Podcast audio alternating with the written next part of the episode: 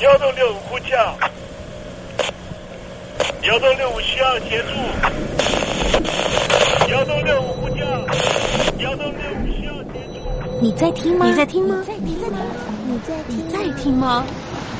人生如航行，去与返，载满多少故事？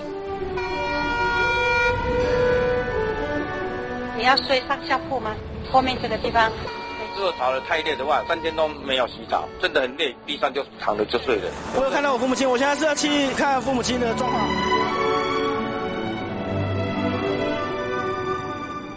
聆听故事湾，让每个故事找到属于自己的码头。我到了那儿以后，我们就往妈妈家去。我一到那边，就感觉我妈妈已经她能够活活下来都不容易。我知道，他没他没跟我讲，我也不敢问，好好苦。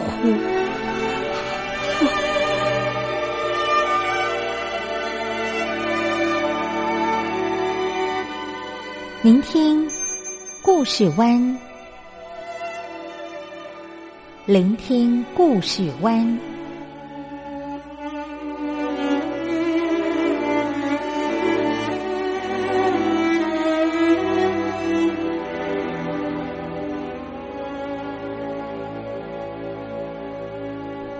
故事总有一个停泊的港湾。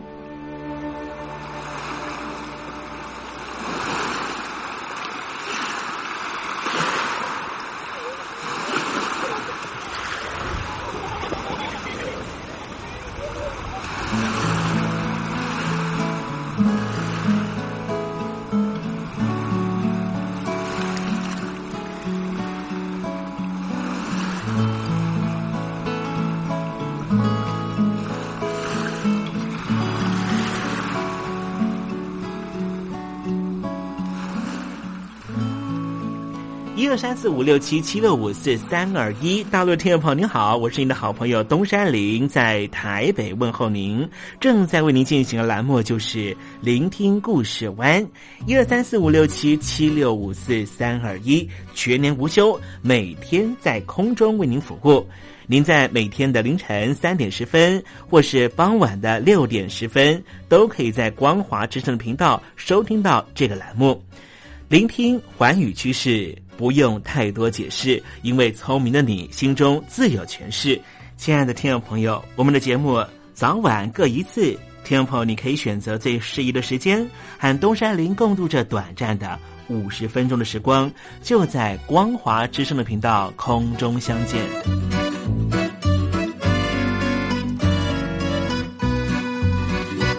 听众朋友，收听、聆听故事湾东山林的节目，到底能够听到什么样的内容呢？尤其啊，我们环宇全世界，焦点放到神州大陆啊，光是整个中国大陆呢，就有将近九千家不同的大大小小的电台了。我们的节目到底有什么不一样的地方呢？嗯，让东山林自吹自擂一下吧啊。宫中频道何其多，赵钱孙李挺能说。热点平地上直播，仔细听来差不多。直播室外领导多，你说他能怎么说？开场才说茶黑窝，碰上土狼不敢摸。主播低头翻翻稿，导播左右反复搓，想到孩子泪婆娑。好了好了，都别说，且听东山林怎么说。东山林不是红太狼，也不是那喜羊羊，亲亲海上一叶舟，才能自在自在说。客官呐、你拉把椅子随便坐，袒胸露背床上卧，怎么自在怎么做，就当这是自己家，自己家。睁大眼睛，show time！Hello，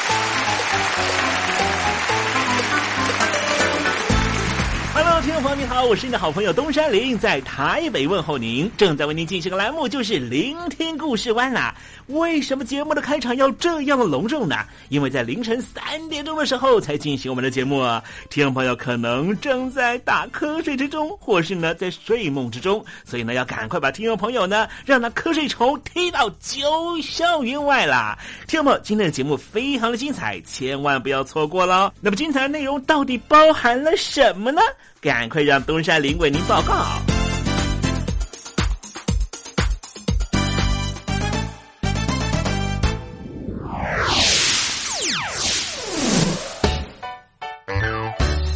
星期六、星期天，猴子爱聊天。最奇怪，不知道什么时候开始哈，我们现在呢都非常热衷于出去玩乐呢，就要这个自拍一下哈。有时候不是拍自己，有时候是拍食物哈，好像呢啊、都非常急于分享呢啊你自己在做什么样的事情啊啊，但是有时候想想呢，我们其实出去玩乐或者是去跟朋友聚会啊，重要的不是那个当下，我们是不是应该？花比较多的时间去享受那个当下，而不是呢把当下记录下来，去分享给也许是你的朋友，也许是那些不是你的朋友的陌生的社群上面的人呢？好，待会在时政你懂的环节里面，我们来谈谈这方面的话题啊。那么今天节目的下半阶段为您进行的环节就是电台推荐好声音，我的看病经验。台湾海外侨民最爱回台湾看病，在美国做一颗牙齿的根管治疗要六万新台币，回台湾做只要五千，如果有健保只收两百元。常言道，牙痛不是病，痛起来要人命。大陆网红王老 Q 有回牙痛想看牙，没想到王老 Q 住在浙江第二大城宁波，看个牙也得等上一整天。我是王老 Q。那么礼拜天呢，我有空，终于去了医院啊，把我的这个牙齿啊给补上了。我发现一个问题，就是我家这边啊，乃至市中心的一些医院啊，这个医疗资源还是非常紧缺的。我礼拜六就去挂号了，然后突然发现，哎，这个号挂不上，因为有个医生请产假了啊，所以导致人手更少了。礼拜六的话就没有人上班啊，只能礼拜天去。那礼拜天就礼拜天吧，行吧。还好我聪明啊，礼拜天啊预约了个号，早点把这个病看好啊。医生上班了，我就噗噗噗过去了。好呀嘛，那家伙一看，这里面那个医生就就一个在工作啊，然后休息区的椅子啊，全部啪啦啪啦坐满了患者啊。哎，我寻思市中心那个医院啊预约，于是我就去查了资料啊。根据数据统计啊，二零一八年中国每千人口医生数是二点五九个，但是德国、澳大利亚那些发达国家他们有四个，然后在农村里面会更少，仅为城市的百分之四十五。哎呦哎呦哎呦哎呦！宁波的人均 GDP 排名占全中国的第十三名。看病这么难，看看首善之都北京怎么样？看看这家队啊，这简直他妈人山人海，这病人这么多啊，太吓人了，人山人海，那电梯都排班上不来。哎呀，我的天！哎呀，我的天！我的天哪！这医院这简直不像话！你看看等候就诊的人啊，庙会也没这么热闹啊，集会呀、什么游行也没这么多人。同志们、朋友们，千万别得病啊！得了病要了命啊！看吧。河南有个孝顺的孙女带着爷爷上医院，明明只是被蚊子咬一下，医生还是硬开了三种药。医生给开的药三种，这俩是每个两盒，这一个软膏是一个。医生的诊断结果是眼睛水肿是因为过敏，但是我爷爷又没有什么过敏的症状。如果是过敏的话，他不可能只在左眼的下面起一个包吧。哎呀，蚊子咬了一口，花了七十块钱。为什么乱开药？北京大学李林教授直指核心的说：“医院要创收，老百姓没病，开点药，小病当大病看，这一切都是为了钱。医院是要创收的，政府给特定的人群买单，所以大家都去啊，快大干快上的骗骗政府这笔钱。你一切医疗费用是医生决定的，现在医生要创收，小病给你大治，所以就整出很多检查呀，很多吃药都是浪费掉了。”如果医生你国家给他一个体面的收入，他没必要折腾你干嘛呀？你没必要，你到医院去折腾干嘛呀？医生收入太低，那是因为四十年前邓小平主推的市场改革，政府削减了医院的补贴，医生被迫掉入这创收的陷阱里啊！北京中央不是说健康中国二零二零吗？领导人强调，人民健康是民族昌盛和国家富强的重要标志。怎么就一个新冠状肺炎病毒就击溃了医疗系统？自由记者陈秋实从武汉带来的第一手报道。大家好，我是陈秋实。如果你到医院，你明知道你就算到了医院，你也住不了院，你也做不了检测，那你还去医院干嘛？中国以前老说我们不要关心蛋糕分的均不均匀，我们先把蛋糕做大，再讨论怎么分蛋糕的问题。现在就是他妈蛋糕不够大，不够分呢。如果你是医生，有有一万几万人病人找你要做检测、要做鉴定，你手上只有一百个、几百个检测盒，你怎么分？所以就这东西不够用，很多病人就在家里面，就是跑了五五六家医院，没法有检测盒，你就排吧，你排到这个检测盒，你才能确诊，你确诊了才能进医院，甚至我去的每一家医院都说床位不够，都说没有床位。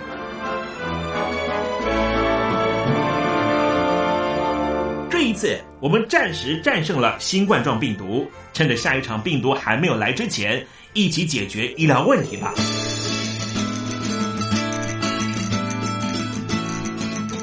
告诉我你的看病经验。你信不信任医生的建议呢？买药和看病，你会先选哪一项？为什么有人不敢打疫苗？你相信家庭医生吗？来说说你理想的医病关系吧。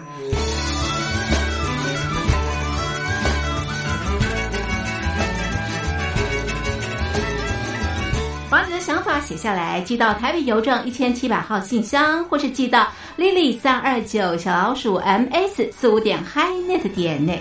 我们会抽出十份可以让你穿越屏障、吸取新知的。知识接收器，让你充分感受到学海无涯、万分自由的喜悦。告诉我你的看病经验。现在，请习近平同志讲话。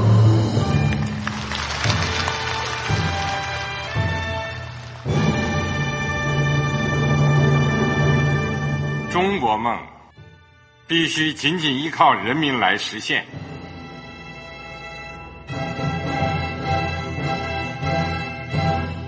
好国民得关心家事、国事、天下事。呃，谢谢发言人。我们注意到啊，现在那个外面有很多关于前中央政治局委员周永康的一些消息和报道。我不知道发言人对这个事情有没有什么可以呃透露、可以披露的。国家对于公示啊。不是什么东西都要公示的，我只能回答成这样了，你懂的。那么作为天津市来说，每年要偿还的这个公路建设的贷款量有多大？哎，这个好国民，这个偿还得回避时政敏感议题，因为他这个这个事儿我就不好再说太细。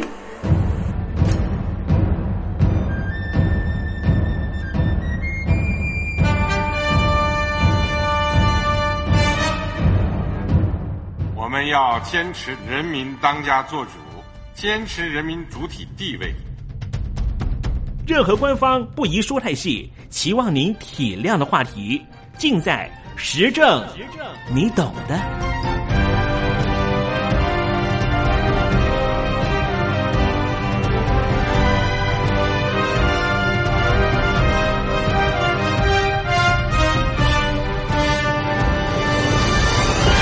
我只能回答这样了，你懂的。那些官方无法为您说太细的事情，就让东山林为您详细的说明白。天宝早上好，晚上好，正在为您进行的栏目就是聆听故事湾。此刻为您进行的环节就是时政，你懂的，一同关心焦点话题。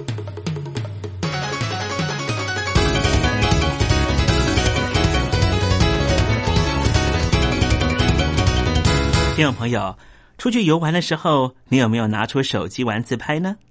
如果答案是肯定的话，那么你绝对不是孤独的，因为全球平均每天有一亿八千万张照片涌入社群网络。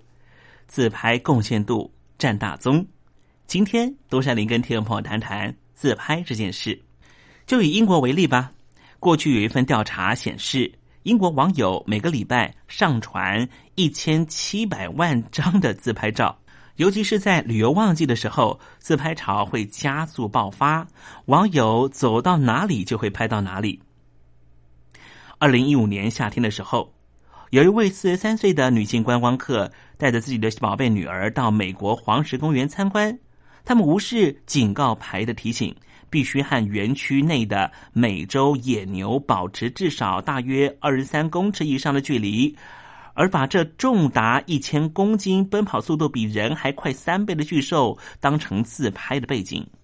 其中一头野牛就朝着他们冲来，把妈妈顶上天甩出去，幸好没有造成太大伤害。黄石公园的发言人就说：“啊，以往一年平均会发生一到两起的野牛攻击人的事件，但是光是二零一五年就发生了六件。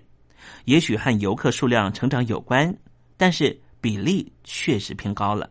同样的，在二零一五年七月啊，在俄罗斯的地铁站，有一名女性自拍的时候，一不小心竟然从阶梯摔落而受伤。”俄罗斯的内政部呢，就开始绘制传单宣导安全自拍，提醒民众如何避免受伤。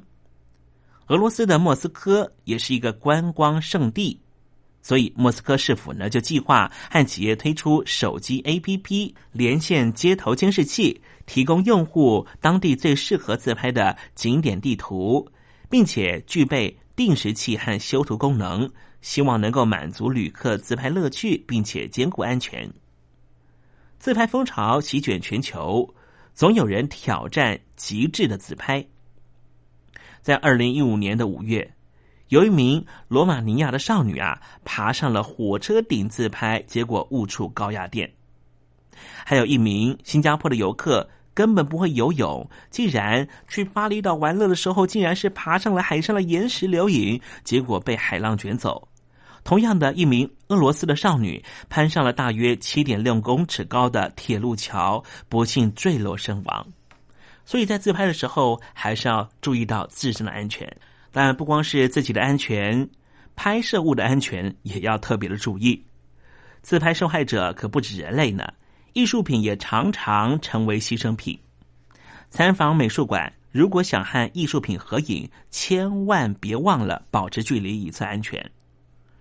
二零一五年的夏天呐，有一名外籍生参观了意大利的米兰布雷拉美术馆，对一尊酒醉牧神的大理石雕像特别感兴趣，竟然是爬上了牧神的大腿玩自拍，结果竟然就把牧神的整条左腿给压断了。这一尊雕像完成于十九世纪，虽然是个复制品，但是也有两百年的历史。另外一起案例。是发生在意大利，有两名外籍观光客造访了意大利北部的克雷莫纳城，竟然爬上了士兵长廊的双海克利斯雕像玩自拍，造成雕像的王冠碎裂。相传，克雷莫纳城是由希腊神话大力士海克利斯建造的，而这一具被伤害的雕像也有三百年的历史，是城市象征，但是。大英雄海克利斯神勇的完成十二项不可能任务，却栽在两名自拍的外籍观光客的手里。艺术界原本是希望推动与艺术品自拍，借此拉近民众和艺术的距离。由美术馆专业人士成立的文化主题网站，在二零一四年开始就把一月二十一号定为美术馆自拍日。邀请民众当天上传和美术馆或馆藏一同合影的照片，但是自拍客的行径是越来越夸张。为了防止艺术品受损，波士顿的美术馆、纽约的迪亚比肯美术馆、纽约现代艺术馆和大英博物馆都已经禁止游客自拍了。而喜欢玩自拍的人会不会有些问题啊？美国俄亥俄州立大学的研究人员就表示。总是喜欢分享许多自拍照的人呐，其实同时也可能代表他们有精神疾病的征兆。在这一份科学研究里面发现啊，八百多名介于十八岁到四十岁的人接受了他们的调查，调查他们分享自拍的频率，还有是否在张贴之前还要帮自己的照片修片。这最新的研究显示啊，经常在脸书、Twitter 或是 Instagram 上面贴出自拍照的人呐，个性上可能都偏向自恋、冲动，还有一些其他特征，像是缺乏同情心或是反社会性格。而这种种种的行为都可能引发未来更多问题。所谓的自恋，不光是种虚荣心，它其实也是一种心理陷落，会让人觉得自己比较聪明、有魅力，比其他人还要好。这研究也指出，物化自我这个问题也可能比我们所想象的还要严重，让人们都更加注意自己的外表。自我物化如果发生在女生的身上，可能就会导致于忧郁症或是饮食失调。在先前的一项研究也指出啊，如果有人不停的寻找最好的角度自拍，在某些案例当中，可能就是一种疾病了。一名著名的精神病的专家表示，他接触的畸形恐惧症的患者大多都喜欢自拍。在他的患者当中，有三分之二的患者就是患有身体畸形恐惧症，这是一种精神病，叫做 BDD。患者过度关心自己外貌，并且对外表陷落会有夸张的想象。这些病患会反复的拍摄照片，花上好长一段时间，试图找到最好的角度，而不显现自己比较缺陷的地方。他们当然也会非常在意这些其他人根本就分辨不出来的微小缺点。有一名英国少年叫做丹尼·包曼，十五岁开始爱上自拍。为了吸引女性，他每天花十个小时拍出两百多张的自拍。他因此辍学，瘦了三十多磅，还曾经半年都没有踏出家门，因为他拍不出一张完美的自拍照。他试图要找到最完美的照片来吸引女性。这个症状让他被学校开除。丹尼说，他不断的寻找那张完美的自拍照，当他意识到找不到的时候，竟然想要去死。他说，他失去了朋友、教育、健康，还差点送了命。他唯一在意的事是拿着手机，好随时满足自己自拍的欲望。幸好他的母亲救了他。麻州波士顿媒体心理学研究中心的主任。拉特利奇博士就说：“自拍会引起自我放纵，或是对于寻求社会关注产生依赖，导致于自恋或是极度自卑，也有可能会是一种发泄和求救。自拍真的是一个越来越盛行的风气。现在无论去哪里玩，无论走到什么地方，满街都可以看到自拍棒。”以往我们在评论这风气的时候，总觉得这个风气也许会退流行。但事实上，如果一个人真的有过度自拍的状况出现，其实也可能表现出他的心里有些疾病了。听众朋友，你身边有很爱自拍的朋友吗？关心他们一下吧。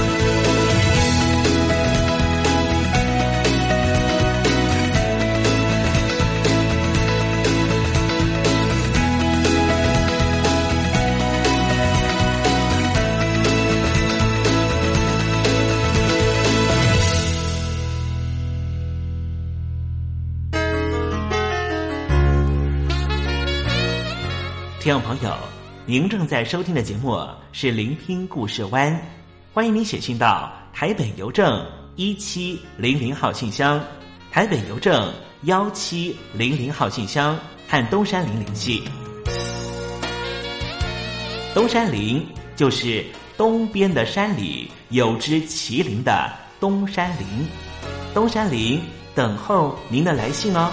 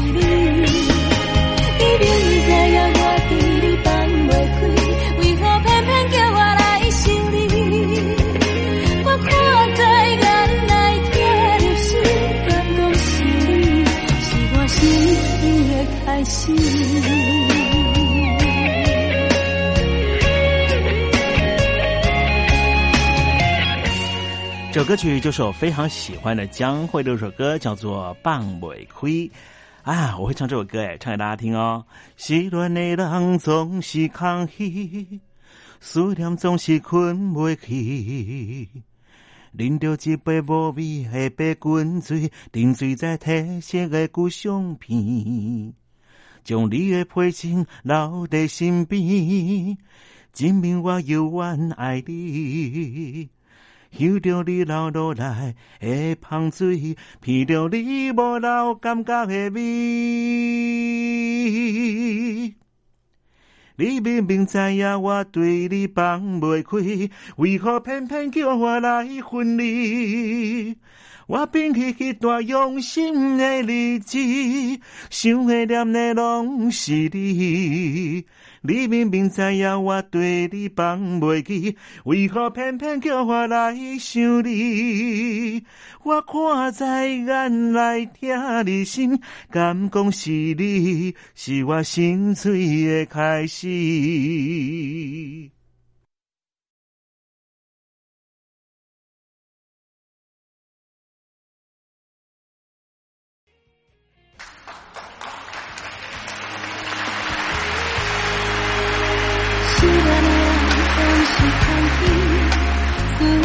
总是吞袂去。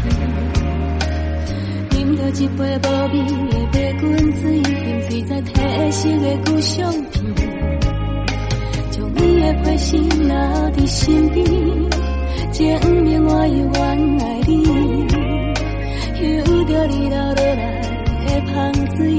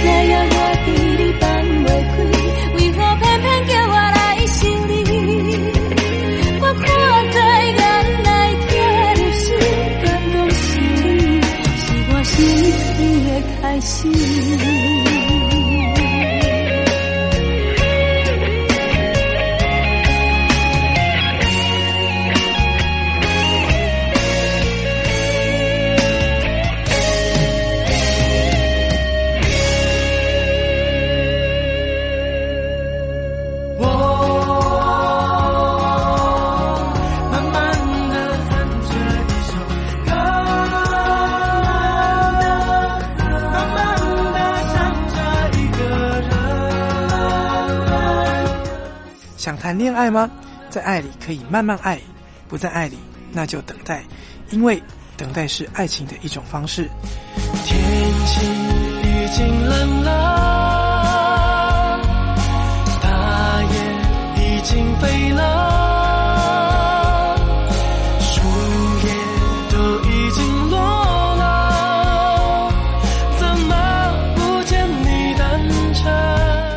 是 No Name 于宪忠，希望你会喜欢我对爱的诠释，也邀请你收听东山林的节目。天蓝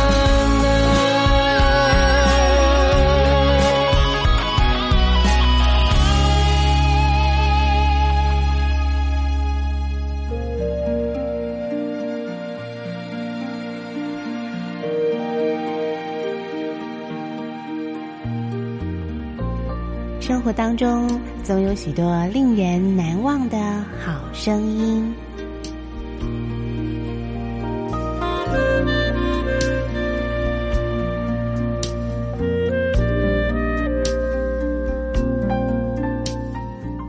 电台真心推荐，只想给你最好听的好声音。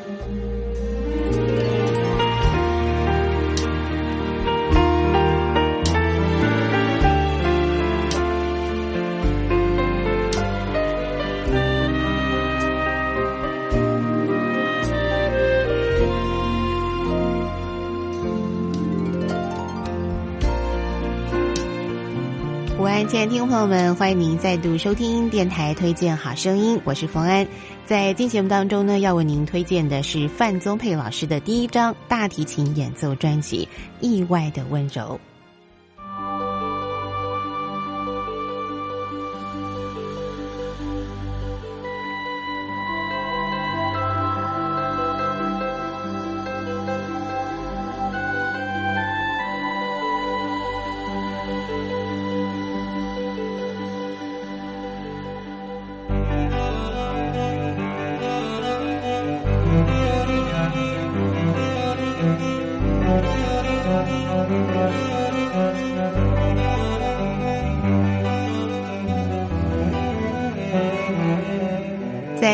电台推荐好声音单元当中呢，为您推荐的是范宗沛的第一张大提琴演奏专辑《意外的温柔》。提到范宗沛老师呢，他最近的作品呢引起大家很多的讨论啊，跟很多人非常的喜欢哦。那就是呢，他替公共电视的一出戏剧就是《镊子》哦，那么担任配乐的工作哦，那么把整出戏的这个味道呢营造的非常的好，而也使这张《镊子》的原声带呢有很好的销售成绩哦。不过呢，范宗沛范老师呢，他的第一张演奏专辑呢，是在八十二年所出版的，距今呢已经有十年的时间。不过，我想好的音乐呢，是绝对可以经得起时间的考验的。所以今天特别为大家推荐范宗沛的第一张大提琴演奏专辑《意外的温柔》。那么现在呢，我们就邀请所有听众朋友来欣赏，也就是这张专辑的主要的这个主题的曲子哦。我们来欣赏范宗沛的《意外的温柔》这首好听的大提琴演奏曲。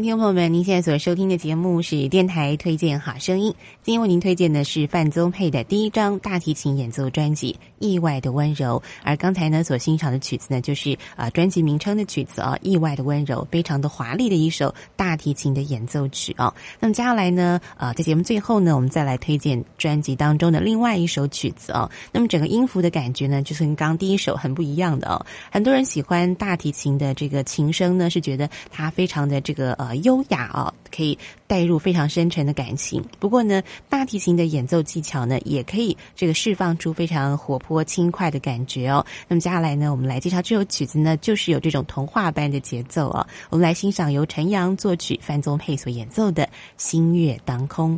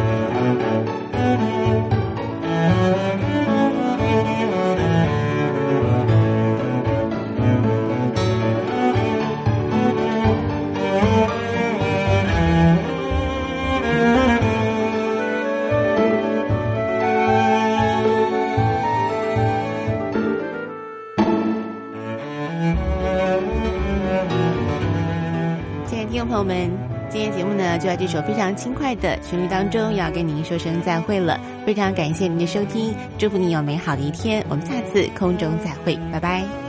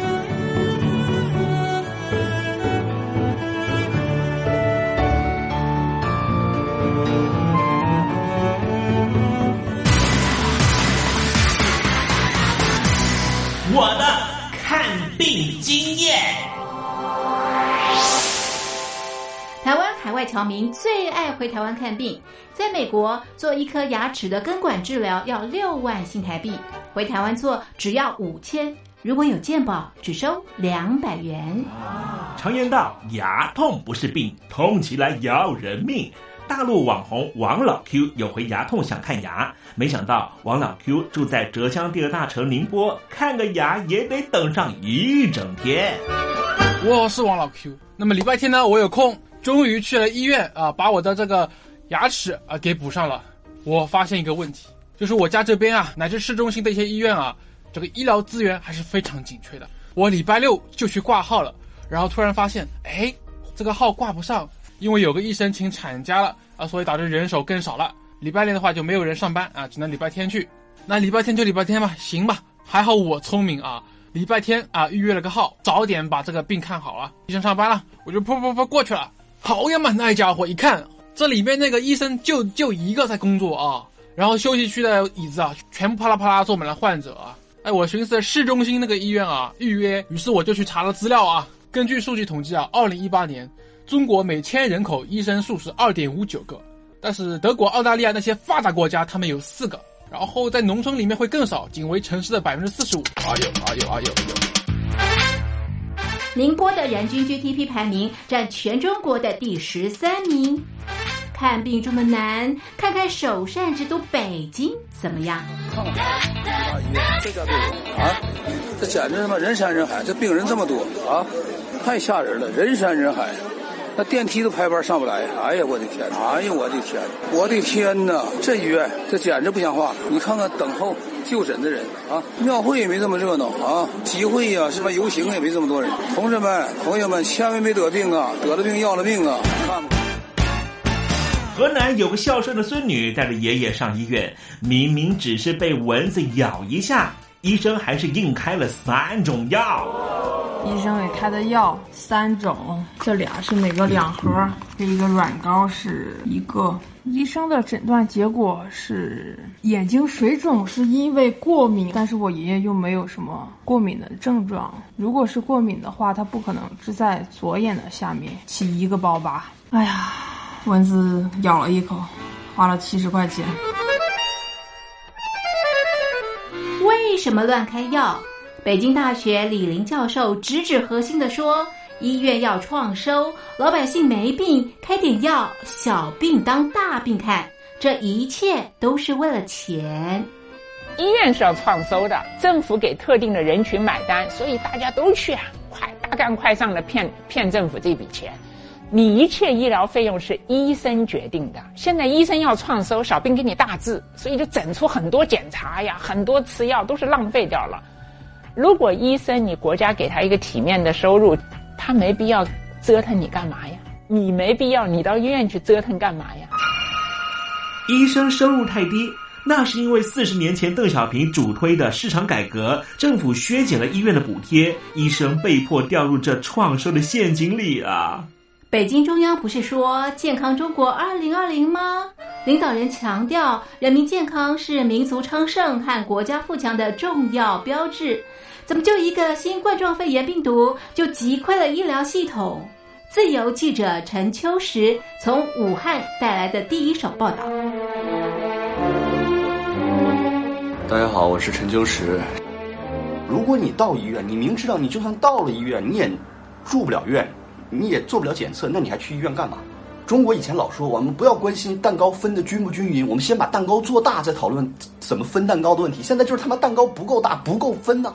如果你是医生，有有一万几万人病人找你要做检测、要做鉴定，你手上只有一百个、几百个检测盒，你怎么分？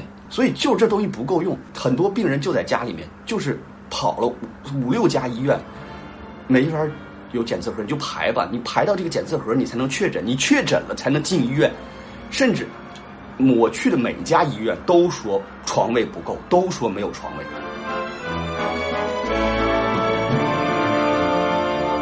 这一次，我们暂时战胜了新冠状病毒。趁着下一场病毒还没有来之前，一起解决医疗问题吧。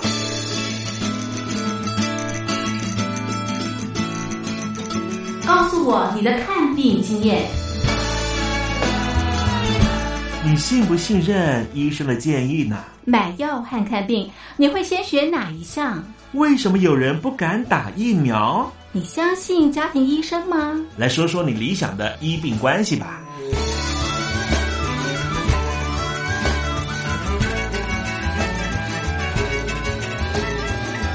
把你的想法写下来，寄到台北邮政一千七百号信箱，或是寄到 lily 三二九小老鼠 ms 四五点 highnet 点 net。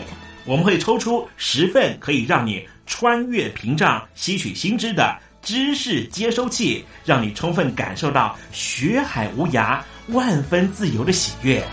告诉我你的看病经验。